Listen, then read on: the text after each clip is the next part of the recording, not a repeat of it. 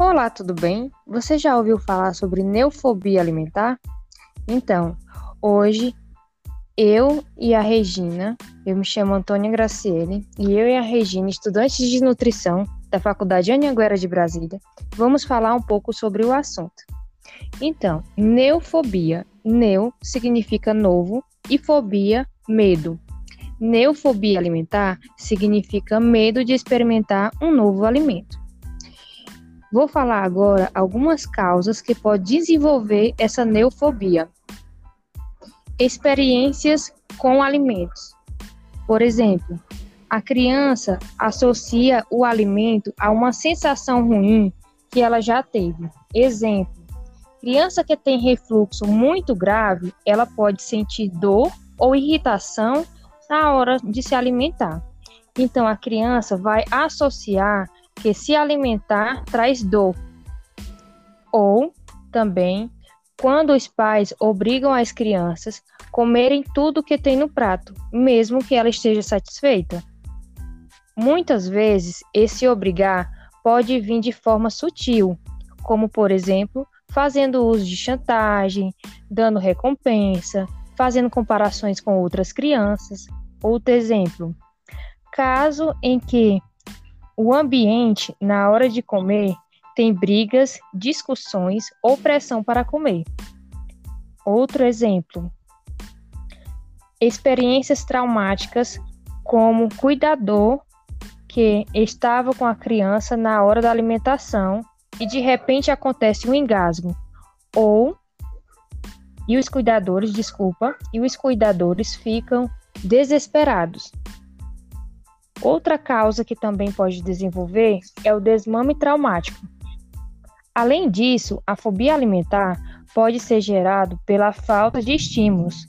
Criança que recebe papas liquidificadas, elas deixam de levar a comida até a boca. Crianças que não têm o envolvimento com a comida na hora de comer, crianças que ficam distraídas com brinquedos e telas, elas não têm o envolvimento com o alimento. E o não envolvimento com o alimento faz com que a criança não tenha a sensação de sabor, cheiro e textura dos alimentos.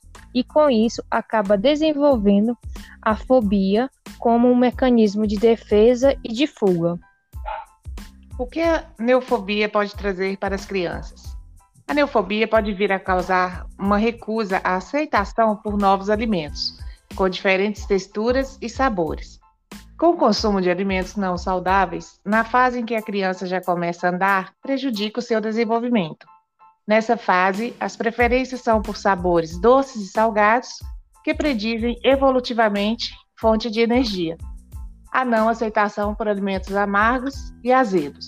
Uma vez que a criança associa um alimento com um gosto ruim, fazendo com que a mesma não o consuma, assim também estariam deixando de ingerir alimentos seriam benéficos à sua saúde, crescimento e desenvolvimento.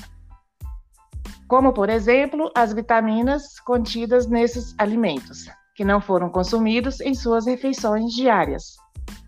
Dicas e estratégias para ajudar a combater a neofobia infantil. Incentivar o consumo de outros alimentos, permitindo contato com outros sabores cheiros e texturas antes desconhecidos.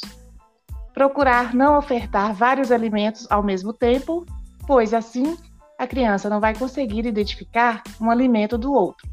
Se a mesma provar um e não gostar, é provável que a mesma vai associar que os outros também geram um, bom, um gosto ruim. Assim sendo, ofertados um por vez, incentivando assim a criança a comer um alimento saudável com o passar do tempo, ofertar novamente aqueles alimentos, para ver se haverá uma boa aceitação pela criança. Lembrando também que a oferta de alimentos individualmente, podemos ter a oportunidade de saber não só a aceitação, mas também se há alguma intolerância ou alergia a alguns desses alimentos. Algumas dicas para os cuidadores e melhor aceitação da criança. Primeiro, montar pratos em pequenas porções. Segundo, colocar no prato um alimento novo ou que já tenha sido rejeitado pela criança com outro já aceito. Terceiro, oferecer alimentos com diferentes texturas e sabores. Quarto, caso já tenha tido trauma com algum alimento, não insistir, pois pode piorar o quadro. Quinto, coloque, coloque sempre aquele alimento rejeitado no prato do cuidador e mostre de forma lúdica para a criança. Sexto, não utilizar distrações e recompensas para a criança se alimentar, pois assim elas vão associar que o mesmo que mesmo contra a vontade terão que comer, pois assim ganharão algo interessante em troca. Por outro lado, se isso não ocorrer, haverá restrições de experiências alimentares e construção de uma dieta monótona. Eu sou a Regina